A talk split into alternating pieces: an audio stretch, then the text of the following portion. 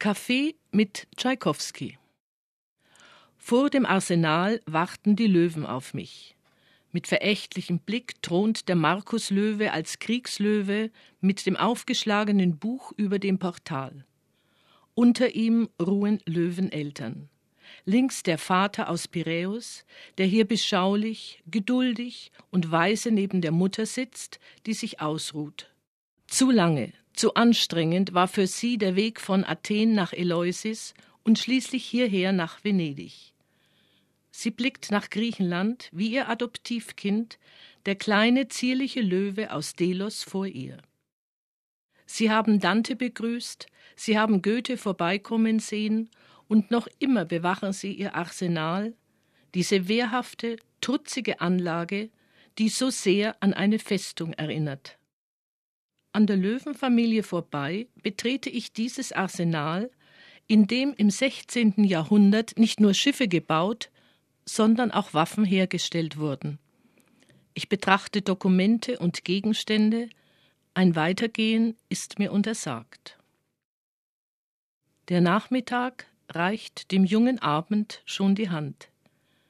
Ich schlendere vor zur Riva degli Schiavoni, die Ober in ihren weinroten und mit schmalen Goldstreifen verzierten Westen stehen einladend vor dem Hotel Londra Palace.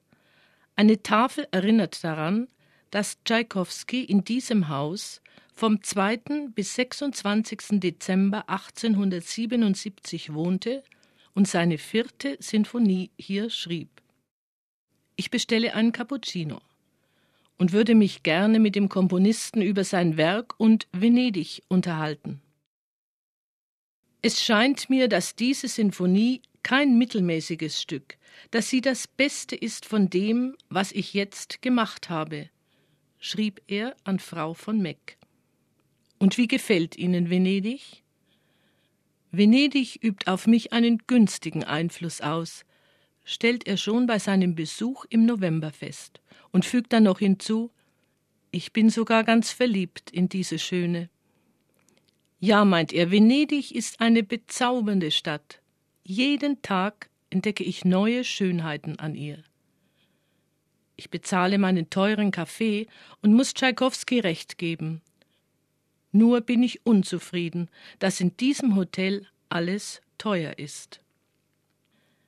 In mildem Orange fällt das Licht der untergehenden Sonne aufs Wasser. Der Abend schreitet über die Lagune, Stille setzt ein, die Menschen gehen langsamer, sie setzen sich auf die Bänke, schauen aufs Meer, sprechen wenig. Ich blicke auf die grüne Kirchturmspitze von San Giorgio und auf die weiße Kuppel der Salute. Vom Café Lavena klingen Geigentöne herüber. Ich schlage einen Bogen zur Anlegestelle. Der Abend legt seinen schwarzen Mantel über die Stadt.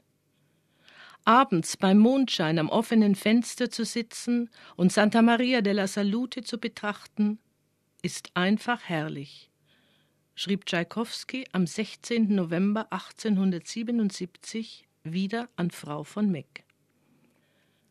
Das Touristenboot legt an. Ich setze mich nach vorne, spüre den leichten Wind. In den Palästen werden die Lichter angezündet, sie spiegeln sich im dunklen Kanal.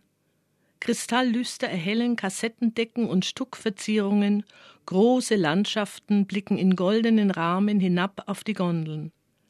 Und dazwischen schweigen die schwarzen Paläste, die unbewohnten, an deren Fundamenten das dunkle Wasser leise rauscht.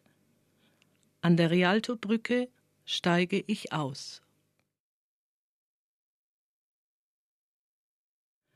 Im Bauch Neapels. Wir bummeln durch die Altstadt, gedrängte Ballung von Wohnungen, Läden, Geschäften, Restaurants und Menschen. Eine Hochspannung an Leben, Familie, Kindern, Wäsche, kaum Luft zum Atmen, dazu verurteilt, immer mit dem Nachbarn zusammenzuleben, nicht der winzigste Raum für Alleinsein. Du lebst und isst und schläfst und liebst und stirbst mit den Mitbewohnern, den Alten und Jungen, den Hunden und Katzen, der immer flatternden Wäsche, den ständig hupenden Motorrollern, den Rufen und dem Gelächter, dem Schreien und Gezeter. Unter den Augen der Heiligen, der Madonnen, den Altären. Und hundertfach, tausendfach werden dieselben Pizzen gebacken, die Spaghetti gekocht, wird die Tomatensoße zubereitet, Wein und Wasser getrunken, werden Geschichten von Liebe und Krankheit und Sterben erzählt, werden Touristen beäugt und scheinbar seriös gegrüßt. In der Pizzeria da Matteo steigen wir eine schmale, hohe Stiege hinauf, setzen uns an einen der kleinen, kahlen Tische aus Stein ohne Tischtücher, die nackten Stühle kreischen verletzt auf dem kalten Steinfußboden. Die Pizza Margherita fährt komfortabel im Aufzug nach oben. Du kennst die Geschichte dieser Pizza? Wir bestellen Rotwein, probieren die Wunderspeise Neapels. Dann erzählst du mir von der Königin Margherita, die sich im Schloss Capodimonte aufhielt und eines Tages einen Boten zum berühmtesten Pizzabäcker Neapels schickte, weil sie endlich jenes Gericht probieren wollte, von dem sie schon so viel gehört hatte. Und Raffaele Esposito, stolz über den Auftrag, für eine Königin eine Pizza zuzubereiten, hatte einen genialen Einfall. Auf seinen üblichen Teig zauberte er die Farben der Nationalflagge Mozzarella, Tomaten, Basilikum. Und wann fand die Geburt dieser königlichen Pizza statt? Das war am 11. Januar 1889. Überrascht von der exakten Datumsangabe blicke ich dich ungläubig an. Als Neapolitaner weiß man so etwas, erklärst du mit großem Stolz.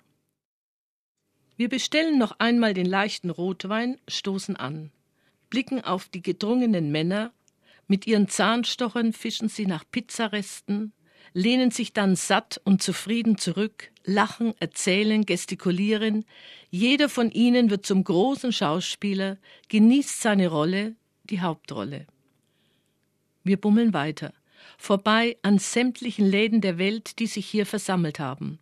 Goldrahmen, Knöpfe, alte Bücher, glitzernde Juwelen, wurmstichige Möbel, alte Nähmaschinen, Kleider, Schuhe und Hüte, Taschen und Keramikgefäße.